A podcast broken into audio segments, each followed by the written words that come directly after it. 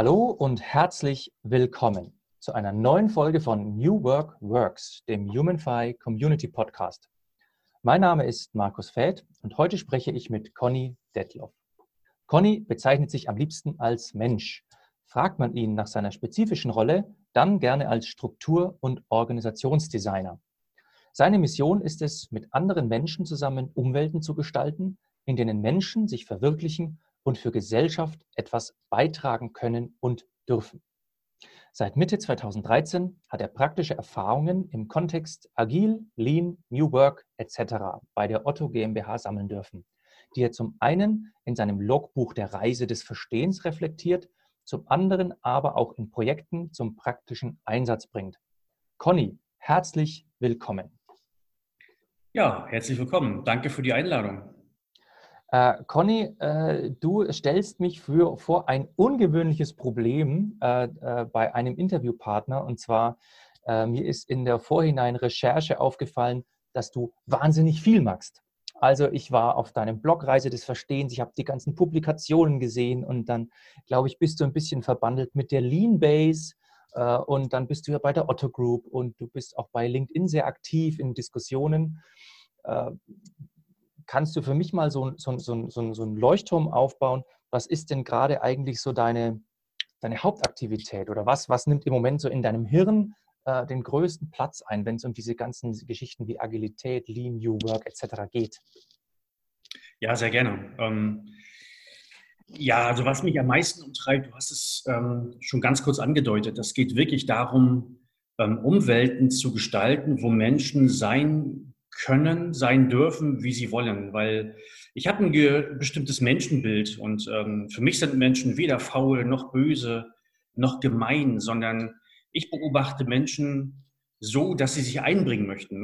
Menschen möchten zu etwas dazugehören. Sie möchten einen Wert generieren. Sie möchten für andere Menschen wichtig sein. Äh, einfach sozial mit anderen umgehen. Äh, das beobachte ich immer wieder.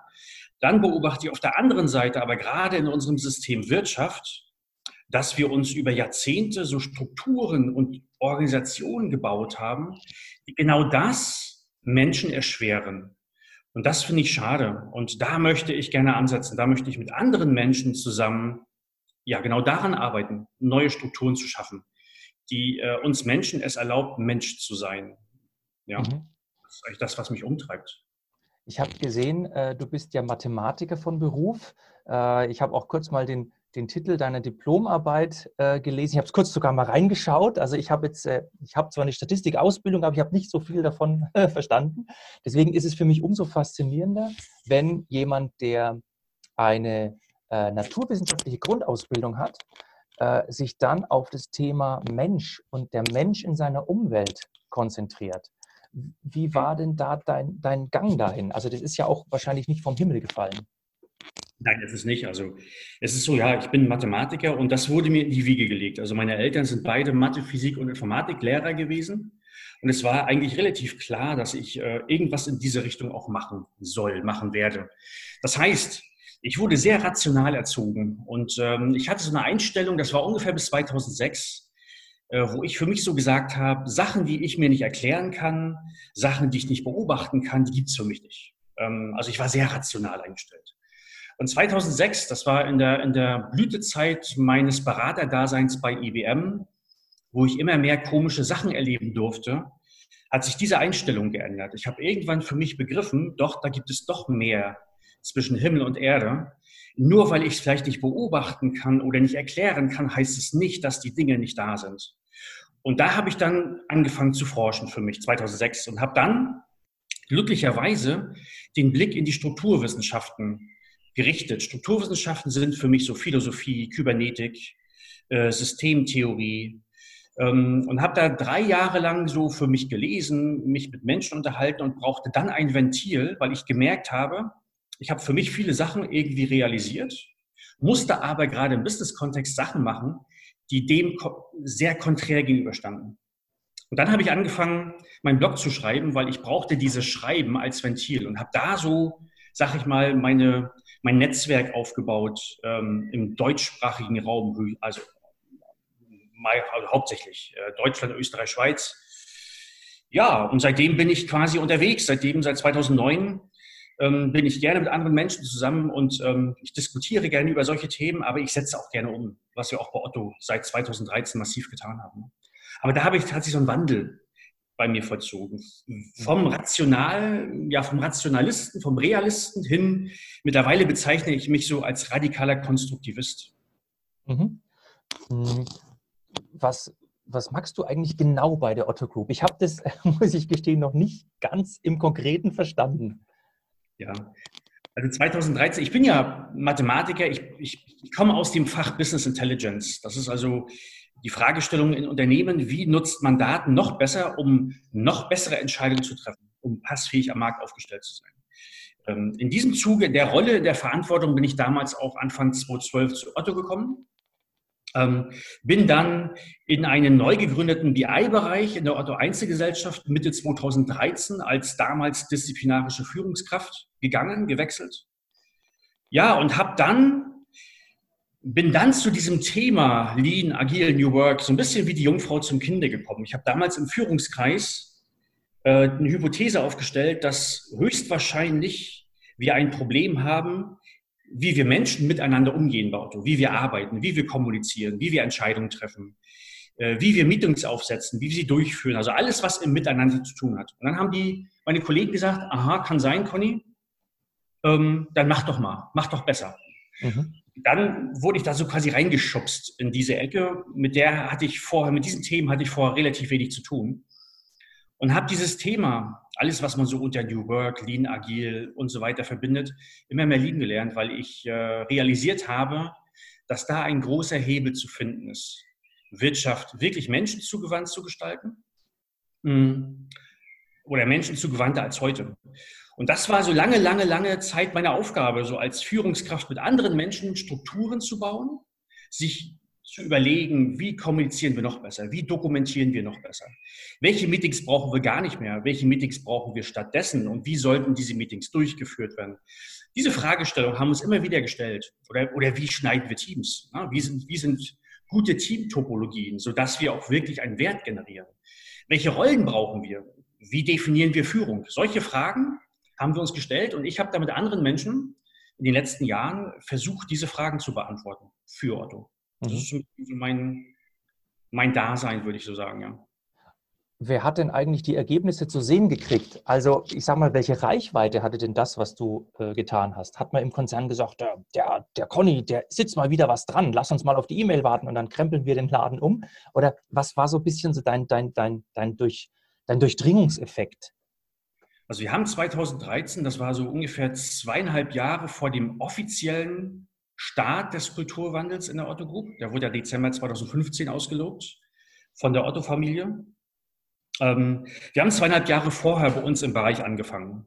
Ich würde das nicht als Graswurzelbewegung bezeichnen, weil mein Chef damals, der Direktor BI war, der direkt an den Vorstand berichtet, der war eingebunden. Also richtig Graswurzel war es nicht, aber es war eher, würde ich sagen, vielleicht so eine Tarnkappenbewegung. Wir haben bei uns im Bereich wo 250 Menschen gearbeitet haben ungefähr zu Peakzeiten, haben wir angefangen, ähm, Sachen umzubauen. Und zweieinhalb Jahre später dann, als dann der offizielle Kulturwandel auch wirklich in der gesamten Holding, in der Group weltweit ausgelobt wurde, sind wir dann mit unseren Ideen, die wir dann schon teilweise umgesetzt haben, auch nach draußen gegangen und haben dann mit anderen Bereichen, mit anderen Gesellschaften der Otto Group darüber ähm, diskutiert, was wir schon gemacht haben, welche Ideen die vielleicht haben und haben uns dann so gegenseitig bereichert. Ja. Aber angefangen haben wir so, ich würde sagen, wirklich Tarnkappenbewegung. Da haben wir bei uns im Bereich angefangen und haben nicht so wahnsinnig viel darüber geredet, sondern haben wirklich getan. Habt ihr dann auf so einen Pull-Effekt gesetzt, dass irgendwann jemand kommt und sagt, wir wissen jetzt nicht so, was ihr macht, aber äh, das, das finden wir gut, wir wollen das auch? War das so ein bisschen diese Mechanik? Also ich glaube, so rückblickend, glaube ich, war es ganz gut, am Anfang nicht gleich so un, unglaublich viele Zuschauer zu haben. Wenn man viele Zuschauer hat, hat man auch viele Meinungen und uns war relativ klar, dass das, was wir, was wir da angefangen haben anzustoßen, da fehlte uns Erfahrung. Also wir konnten auf nichts zurückgreifen. Ähm, wir haben zwar schon auf Teamebene, Teamebene immer so acht, neun oder zehn Menschen äh, anders gearbeitet als früher. Wir haben nach, nach Sprint, nach Scrum gearbeitet und so weiter. Aber das hoch zu skalieren auf 250 mhm. Menschen war dann schon echt eine Hausnummer. Und da war uns, oder gerade mir war klar, wir können auf nichts zugreifen. Das heißt, wir müssen viel ausprobieren. Und wir werden höchstwahrscheinlich auch sicherlich viele Fehler machen. Und wenn man dann noch viele Zuschauer hat, die dann das mal beäugen und dann mal sagen, siehste, habe ich ja gewusst, dass das nicht funktioniert, ist das nicht unbedingt zuträglich für die ganze, für die ganze Initiative. Mhm. Äh, ich kann mich erinnern, als ich äh, Psychologie studiert habe, ich habe ein Nebenfach IT studiert und irgendwann in einem der ersten Semester äh, hat der Dozent gesagt, jetzt beschreibt euch mal selber, ihr nehmt einen Blatt, einen Stift und, und schreibt mal auf, was ihr seid. So. Und äh, gesagt, ja klar, locker. Und dann, ich bin, was weiß ich, der eine hat geschrieben, er ist Fußballfan und der andere hat irgendwas anderes geschrieben oder ich wohne in der so und so Straße. So.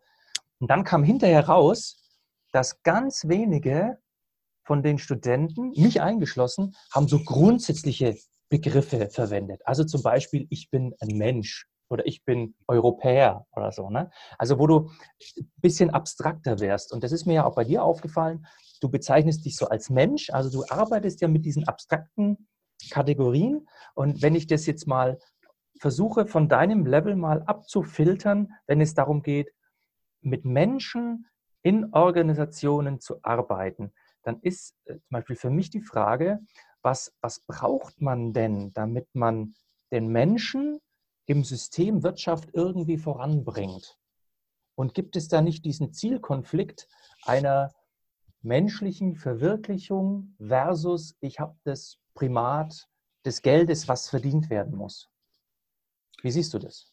Ja, da bin ich voll bei dir. Ich habe auch, also vorrangig in diesem Jahr habe ich angefangen, mir Fragen zu stellen, warum fällt es uns dann so unglaublich schwer, ähm, so unglaublich richtige Inhalte also alles, was ich zum Beispiel auch unter New Work sehe, auch was du da auch ähm, verbindest unter New Work, du hast es ja so ein bisschen auch weiterentwickelt in, mein, in meiner Beobachtung, das, was der Friedhof Bergmann da gemacht hat, auf die heutige Zeit so adaptiert. Das ist alles richtig. Und äh, da, da, ich, ich finde kaum Menschen, die sagen, nee, das funktioniert so nicht, das geht nicht. Ja? Ähm, ich habe mir die Frage gestellt, warum ist das dann so unglaublich schwer, das wirklich umzusetzen? Und da habe ich dann wirklich die Antwort in die Strukturen gefunden. Und ähm, ich habe mir beispielsweise mal angeguckt, wie funktioniert so ein Unternehmen, wie funktionieren solche großen Unternehmen auch wie Otto.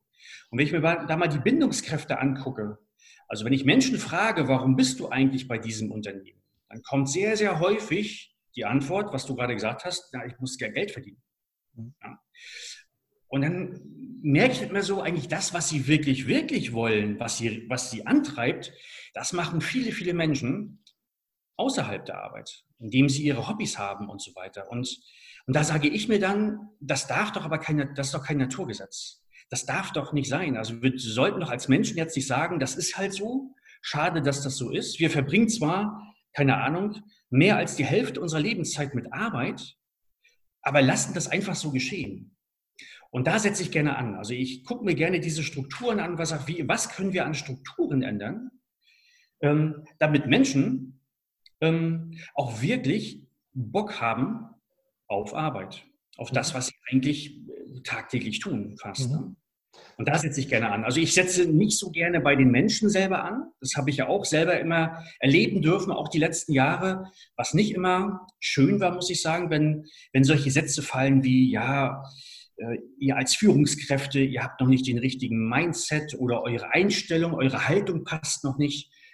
Oh, das wirkt immer so sehr, sehr heftig und ähm, das führt bei mir dazu, dass ich dann mit diesen Menschen, dass ich dann echt es schwer habe, mit diesen Menschen umzugehen. Wenn, wenn ich denke, dass der mich so sieht, dann sage ich, wow, das ist schwierig. Wenn der glaubt, ich habe nicht das richtige Mindset, warum sollte ich mich mit ihm noch abwickeln? Ja. Du kannst ja, du kannst ja nicht agil, du hast ja nicht das agile Mindset, ne? So, ja. Mhm. ja. Und deshalb sage ich auch, also ich glaube, wichtig ist, also ich habe einfach, das muss ich mir auch gar nicht jeden Tag vorsagen. Ich habe ein bestimmtes Menschenbild. So beobachte ich auch ganz viele Menschen. Menschen sind nicht, nicht, nicht böse, nicht gemein. Menschen wollen sich einbringen, die haben richtig Bock drauf, die wollen auch Gesellschaft verändern. Es gibt aber andere Sachen, die sie vielleicht davon abhält. Und, das, und diese, diese Gründe finde ich in den Strukturen und da arbeite ich gerne dran. Da würde ich gerne Unternehmen vielleicht auch anders aufstellen, von rein strukturell, damit Menschen sagen, da habe ich Bock. Na, ich, ich bin bei dem Unternehmen nicht, weil ich Geld verdienen muss, sondern weil ich richtig Bock habe, da jeden Morgen hinzugehen. Ähm, du hast ja letztens auf deinem Blog äh, auch über New Work geschrieben äh, mhm. und wenn ich das richtig noch im Kopf habe, ähm, hattest du, glaube ich, gesagt, dass ein Grund oder eine Schwierigkeit von Unternehmen New Work umzusetzen darin liegt, dass es eigentlich eine Angstumgebung ist. Ne? Also es ist ein Feld der Angst und äh, das hat ja damals der Bergmann auch gesagt, äh, dass die Joblandschaft oder die, das ökonom, ökonomische System der Unternehmen, äh, das macht den Menschen psychisch krank, es macht ihn ökonomisch erpressbar und darum müsste er aus diesem System raus, eben mit einer Arbeit, die er wirklich, wirklich will. Und ähm, ich denke mal, das ist tatsächlich auch so der Knackpunkt oder der große Hemmschuh, auch bei Veränderungsvorhaben. Das muss ja nicht mal New Work sein. Das kann auch irgendeine neue Software sein, die du einführen willst. Ich mache das nicht, weil grundsätzlich ist äh, dieses Thema, äh, das ist angstbesetzt, es könnte etwas zu meinem Nachteil passieren. Und das, da stimme ich dir völlig zu, dass wir oft in Unternehmen oder eigentlich in der Regel diese Angstumgebung haben. Ja, ja äh, genau. Und da habe ich ich habe ja die letzten Jahre mit, mit vielen Menschen hm, auch gesprochen, auch gerade im Kontext Wandel. Und da ist mir, da habe ich das immer auch immer wahrgenommen von diesen Menschen, beobachtet, dass sie das sagen. Aber so richtig realisiert habe ich das jetzt, glaube ich, erst in den letzten zwei Monaten, weil ich massiv darüber nachgedacht habe, warum, Gott verdammt, setzen wir diese richtigen Sachen nicht um? Was hält uns davon ab? Ne? Ich habe das mal in einem, in einem ganz kleinen mal gesehen, in einem Workshop, da das war ein IT-Team und ähm, da ging es um diesen, diesen, äh, diesen ähm, äh, Loop. Also du machst eine Hypothese, dann, dann machst du eine Maßnahme, dann testest du und dann machst du wieder ein Feedback und so weiter. Mhm. Und dann da hatten die die einfache Aufgabe, eine Wenn-Dann-Hypothese zu formulieren. Also wenn wir das machen, dann passiert das. Einfache Aufgabe. Und jedes Team hat eine negative Hypothese formuliert, ohne dass das gefordert wird. Also, wenn wir nicht das machen, dann passiert das und das auch nicht und so weiter. Also die waren von vornherein in einem Negativloop drin. Und wir mussten die echt drauf stoßen und gesagt, pass auf, jetzt macht ihr mal was Positives. Wohin wollt ihr euch entwickeln? Und erst danach waren sie fähig, überhaupt aus dem Negativen rauszukommen. Und ich glaube, was so im Kleinen stattfindet, in diesem kleinen Denken, das passiert eben auch im Großen in einer Organisation. Ja, ich war dir. Ja, ist also, es ist so, wir haben Organisationen geschaffen, die qua ihrer Größe, das habe ich auch jetzt auch, das, auch für mich realisiert, eine, eine solche Systemrelevanz haben, dass sie nur qua ihrer Größe einfach da sind. Ähm, unabhängig davon, ob sie einen Wert generieren. Das sieht man jetzt auch die ganzen Diskussionen. Ne? Ich meine jetzt, was bei Corona, große Unternehmen haben einfach die Macht, Prämie zu fordern, Abwrackprämie. Ich habe gerade hier bei, in, in Rostock gesehen, AIDA, großes Unternehmen, äh, glaube ich, der größte Arbeitgeber hier im Mecklenburg-Vorpommern, glaube ich, weiß nicht, mit den Werften zusammen, ähm, die können eine halbe Milliarde Dollar fordern. Das können sie, weil, das habe ich auch mit meiner Frau besprochen, äh, weil sie einfach die Politik ein Stück weit erpressen können. Die können sagen, okay, wenn ihr uns nicht helft, dann müssen wir leider Menschen auf die Straße setzen und da habt ihr die Arbeitslosen. Und da sagt die Politik natürlich, ach du Scheiße, was machen wir? Ja, dann, mhm. da wird also gar nicht so geguckt. Das heißt, oder anders gesagt, diese Unternehmen, ähm, müssen gar nicht unbedingt einen Wert für Gesellschaft generieren. Die wissen dort ganz genau, nö, wir, wir kommen viel einfacher an Geld. Mhm. Und das sind so Strukturen und die sind alle strukturell so besetzt. So. Und da, da hänge ich gerade und, und da suche ich gerade Lösungen auch mit anderen Menschen. Wie kann man Strukturen ändern, sodass das nicht mehr möglich ist? Ja, ja äh, ich habe hier mal dein, dein, ein, ein Statement mir von LinkedIn geholt, wo du letztens mal äh, äh, verlinkt hast auf deinen Blogpost und du hast zu, zu New Work hast du praktisch gepostet ähm, als Eingangsintro, äh, wir reden immer wieder über Inhalte, weil wir merken, dass diese Inhalte nur unzureichend umgesetzt werden. Ein stetes Wiederholen dieser Inhalte macht die Sache aber nicht besser. Ich stelle mir eher die Frage, warum so unglaublich richtig scheinende und auch von vielen Menschen geteilte Ideen nicht umgesetzt werden. Und das ist ja tatsächlich dieses, dieses Kernproblem. Und ähm, was ich da zum Beispiel immer wieder ähm, mitbringe, ist, in früheren Jahren habe ich mir tatsächlich die Mühe gemacht, äh, so Selbstmanagement-Workshops mal zu geben. Ne? Und da kamen diese Leute in den Workshop-Raum und die waren total beseelt und dann haben wir die bespaßt und die waren auch, ja, das ist richtig super. Und dann äh, gehen Sie zurück in den Alltag äh, and the, the, the machine breaks the people. Ja? und dann, dann, irgendwann habe ich mir gedacht, ich habe da keine Lust mehr drauf. Äh, aber, und jetzt kommt es aber, ich glaube auch nicht, dass Kulturarbeit in Anführungszeichen an sich die Lösung ist, weil Kultur für mich ja eine abhängige Variable ist. So, und ähm, vielleicht, also ich wollte dir mal so ein Denkangebot machen, weil ich bin durchaus deiner Meinung, dass wir sagen, wir arbeiten an den Strukturen. Ähm, und dazu würde ich noch zwei Bereiche addieren und diese zwei Bereiche nenne ich Verhalten mhm. und Bewusstsein.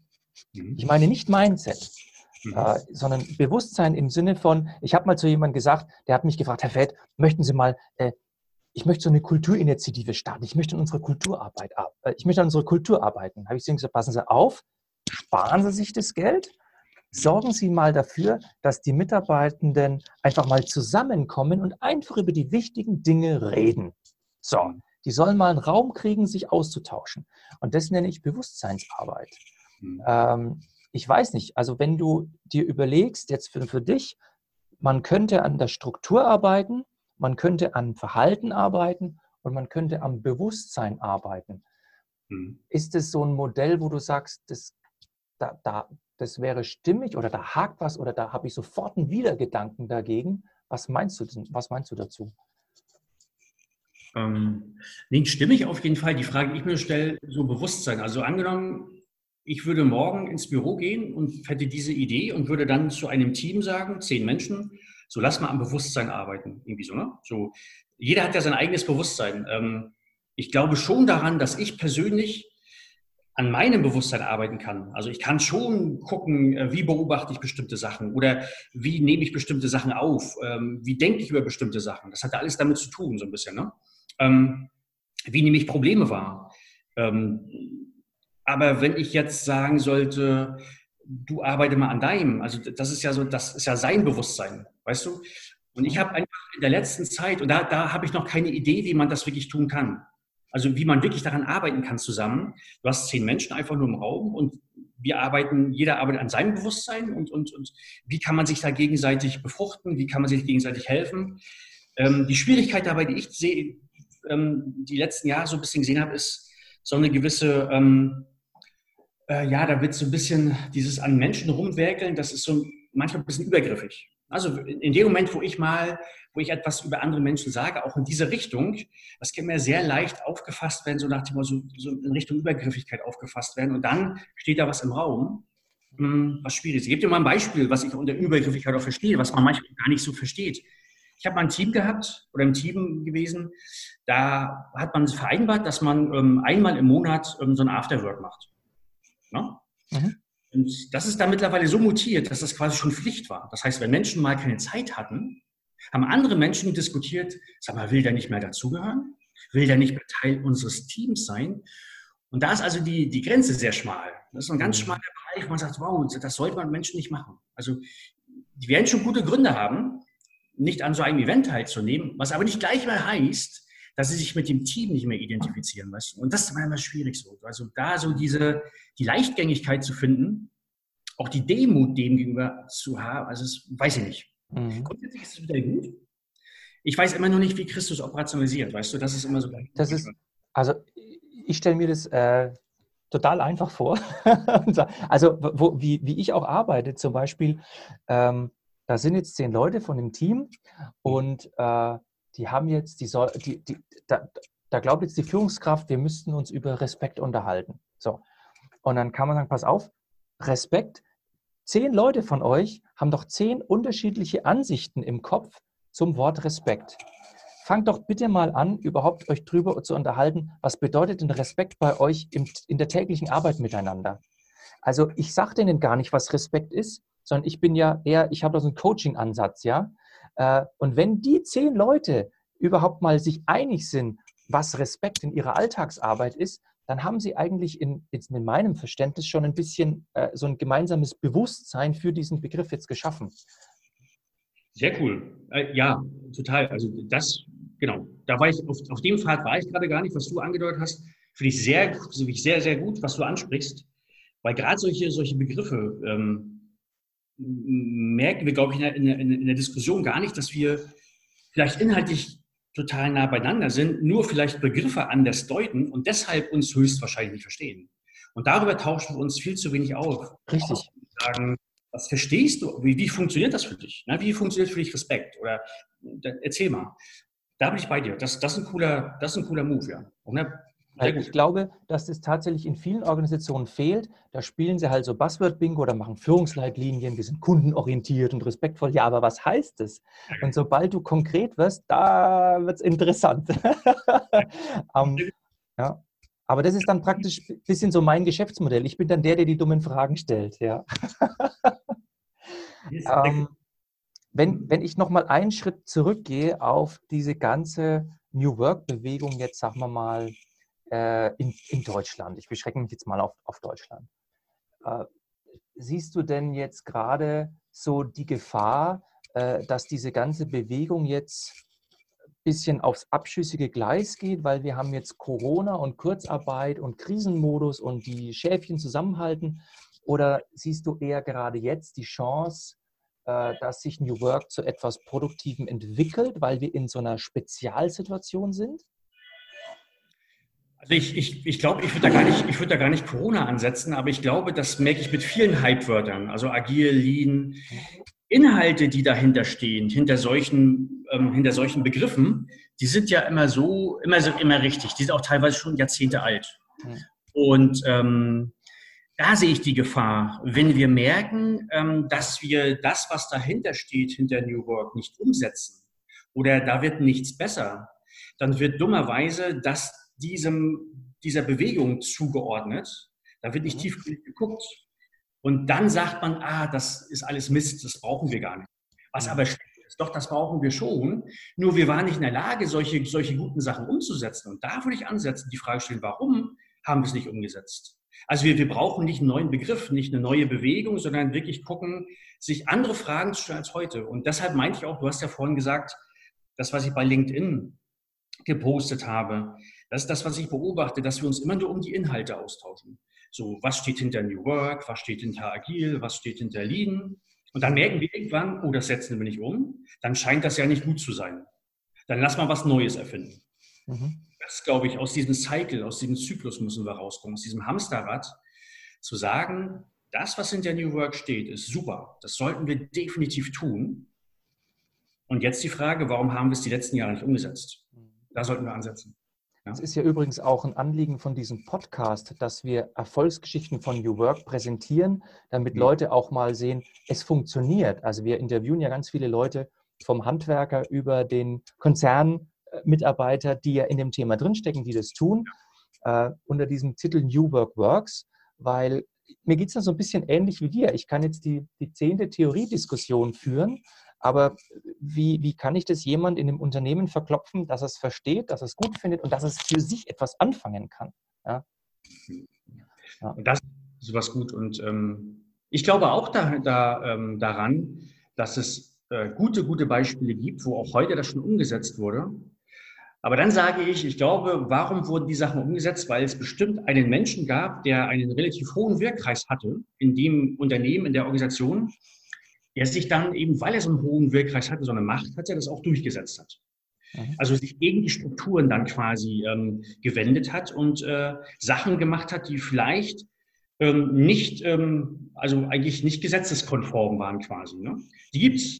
Und ich suche eher Strukturen, wo Menschen eben nicht so mutig sein müssen und nicht so waghalsig auch sein müssen, sich gegen solche Strukturen aufzulehnen, wo ich wollte, sondern eher, wo man eine Organisation hat, wo Menschen eher so ein bisschen so da dahin getrieben werden, nach dem Motto, ja, das muss man doch so tun. Ist doch logisch. Ne? Ähm, aber ich glaube, diese Beispiele, die helfen auf jeden Fall, um einfach diesen Mut nicht zu verlieren, ne? den man vielleicht irgendwann verlieren könnte, wenn man jahrelang unterwegs ist und für sich vielleicht beobachtet, irgendwie dachte ich, das geht schneller oder einfacher oder irgendwie haben wir doch nicht so einen Erfolg. Schade eigentlich. Ja. Vielleicht äh, äh, vielleicht äh, könnte man das so machen. Ich habe gesehen, du beschäftigst dich ja auch viel mit dem Phänomen Komplexität. Mhm. Äh, vielleicht wär, wird es ja irgendwann mal so sein, dass wir, wenn wir vom, von Komplexität sprechen, dass wir sozusagen das, das System Unternehmen in Wallung versetzen, in eine gewisse, äh, in eine gewisse Vibration. Und dann mhm. kommt praktisch ein Influencer, der zum richtigen Zeitpunkt den richtigen Impuls setzt. Und dann könnte sich das Feld verändern. Ja? Äh, also zum Beispiel ganz aktuelle Diskussion. Ähm, diese Geschichte um, um, um, um Rassismus etc., äh, damals in den 60ern in den USA, da war, da war auch das System in Bewegung. Es hat vibriert, aber letzten Endes Martin Luther King, er war ein Mann und er hat, wuff, hat das Feld gewendet. Ja? Das ist, klingt jetzt ein bisschen dramatisch, ja? aber hm. äh, ich hoffe immer, äh, dass wir, und daran arbeite ich auch immer selber, wenn ich in Organisationen bin, dass wir solche äh, Multiplikatoren aufbauen, die praktisch ähm, das Feld in Schwingung versetzen und dann vielleicht äh, wenden. Ja. Das ist ein bisschen so, bisschen so mein Thema. Ja. da gebe ich dir recht. Also vielleicht das, was ich da aus deinen Worten, Worten raushöre, ähm, so ein bisschen dass das Unternehmen, die Organisation aus ihrer Stabilität rausholen. Denn wenn das stabil ist, ändert sich nichts. Dann bleibt das so stabil. Also wie schafft man erst eine gewisse Instabilität zu erzeugen, gewisse Unruhe und die dann so auszunutzen, dass man durch Impulse dann eine andere Richtung ähm, einschlägt. Ne? Finde ich cool, ja. Aber auch das natürlich, ja, genau. Ja. Ich glaube, eines geht, weil sonst ist Unternehmen stabil. Die, die Muster viel zu fest. Da Richtig. Ja, und äh, so ganz spontan, was, was wäre denn für dich so eine Idee, wie man ein Unternehmen in Schwingung versetzt? Oder hast du das schon mal gemacht? Oder mal kleiner, eine Abteilung in Schwingung versetzt oder ein Team in Schwingung versetzen? Also wir haben ähm, bei uns im BI-Bereich, glaube ich, damals bei Otto das schon getan, indem wir, indem wir beispielsweise wirklich eingefordert haben, dass in den Teams wirklich Entscheidungen getroffen werden. Also wir haben da wirklich was verändert. Und das war von heute auf morgen quasi. Früher haben die disziplinarischen Führungskräfte immer entschieden. Und äh, ich sage es mal so hart, die anderen Menschen, die das eben nicht waren, waren eher so Erfüllungsgehilfe. Ne? Und dann haben wir es einfach, wir haben es umgedreht, haben gesagt, nee, jetzt machen wir das nicht mehr. Wir tun das nicht mehr. Und dann gab es die Entscheidung nicht mehr. Und das ist natürlich schwierig, wenn dann die Teams sagen, oh, äh, was, ja, ihr müsst entscheiden. Also das ist so ein bisschen, da war natürlich Unruhe. Da war ja auch Angst, oh, was passiert, wenn, wenn wir die falschen Entscheidungen treffen. Äh, da ist ein bisschen was passiert, da sind Diskussionen angestoßen worden. Das könnte zum Beispiel solche, solche Sachen sein. Ne? Du einfach mal sagst, ich mache das nicht mehr. Ich tue es nicht mehr. Dann sagt ein anderer, aber das muss doch jemand tun. Ja, dann mach du das. Oh. Ja, und da geht's los. Und dann geht das Diskutieren los. Du hattest ja auch äh, die, die, die Karte, also unsere New Work-Karte unterzeichnet. Ja. Äh, hast du eigentlich so als jemand, der, der tief da drin steckt in diesem Thema, hast du sowas wie ein, ein, ein Lieblingsprinzip da draus oder, oder irgendein Aspekt, wo du sagst, ja, das ist cool?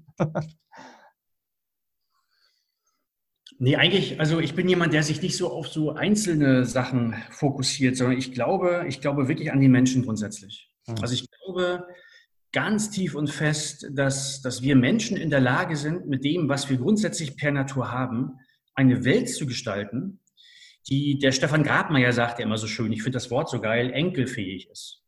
Ja?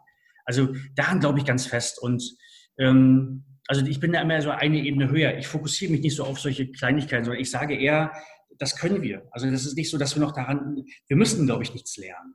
Das, wir müssen nichts nichts neu dazubekommen an Fähigkeiten. Das ist alles da irgendwo. Ähm, wir müssen nur irgendwie es schaffen, dass Menschen das auch wirklich einsetzen. Ähm, und daran glaube ich eher. Und, und da versuche ich immer wieder dran zu arbeiten. Ich mache das selber. Also ich bin, glaube ich, auch ein Mensch, der schlecht in so Strukturen zu pressen ist. Also das, da, da merke ich dann auch schon so in mir, wie so eine Unruhe hochkommt. Also hast vorhin angesprochen, Mensch ich bin kein Mensch, der sich gerne in so eine Rolle pressen lässt, lässt du. Du bist jetzt der Projektmanager oder du bist jetzt der, keine Ahnung was. Dann sage ich mir so, boah, ich glaube, ich kann mehr als das. Ähm, und ich glaube, jeder andere Mensch kann auch mehr als die Rolle, die auf seiner Visitenkarte steht. Und warum sich immer da so einengen lassen? Ich ermutige Menschen immer, vergesst das. Ist, ist das so ein bisschen auch dein Antrieb, weil du dich ein bisschen unwohl fühlst, in einer Struktur gepresst zu werden, zu sagen, ich verändere gerade die Strukturen? Ja, ich glaube, dass der Antrieb ist, ich merke, wie, wie solche Strukturen auf mich wirken, was solche Strukturen mit mir machen. Hm. Und ich glaube, ähm, das, äh, da rede ich auch viel mit anderen Menschen, diese, diese Wahrnehmung haben viele andere Menschen auch. Hm. Und das ermutige ich. Du, ganz ehrlich, wenn uns das nicht passt, warum, warum sollten wir denn da drin leben? Also warum sollten wir es nicht probieren, das zu ändern? Wer hält uns davon ab? Ich, ich mache mal das Beispiel, ich habe davon auch, es ist ja kein Naturgesetz. Alles, was wir in der Wirtschaft geschaffen haben, ist alles von uns irgendwie über Jahrzehnte, Jahrhunderte gebaut worden. Ich kann zum Beispiel, ich kann nicht sagen, ich möchte gerne fliegen wie ein Vogel. Da hält mich die Gravitation von ab. Da kann ich mir wünschen, bis der Arzt kommt, fliegen zu können wie ein Vogel. Ich kann es nicht. Aber das, was wir in der Wirtschaft vorfinden, unter kein Naturgesetzen. Und das ermutigt mich immer, äh, zu sagen, ja, wenn es uns da nicht passt, dann liegt es an uns, das zu ändern. Also lass uns loslegen. Ja. Conny, eine letzte Frage. Wenn hm. du das, was du magst oder das, was dir wichtig ist, in äh, zwei Hashtags packen könntest, äh, welche wären denn das? Ja, ähm, einmal der, der, größte Hashtag ist natürlich Mensch, Hashtag, Mensch, also es geht. Ne? Ähm, und dann fand ich, wie gesagt, ähm, enkelfähige Gesellschaft zusammengeschrieben. Das ist natürlich ein ganz langer, ein ganz langer, ein ganz langer Hashtag, aber das passt einfach so schön, was der Stefan ähm, so, ich glaube, das Wort hat er erfunden, ich weiß nicht, was kenne ich es von ihm, der Stefan Grabmeier. Eine enkelfähige Gesellschaft zu bauen, ich glaube, das sollte unser Anspruch sein. Conny, vielen Dank für das Gespräch. Sehr gerne, ich bedanke mich auch.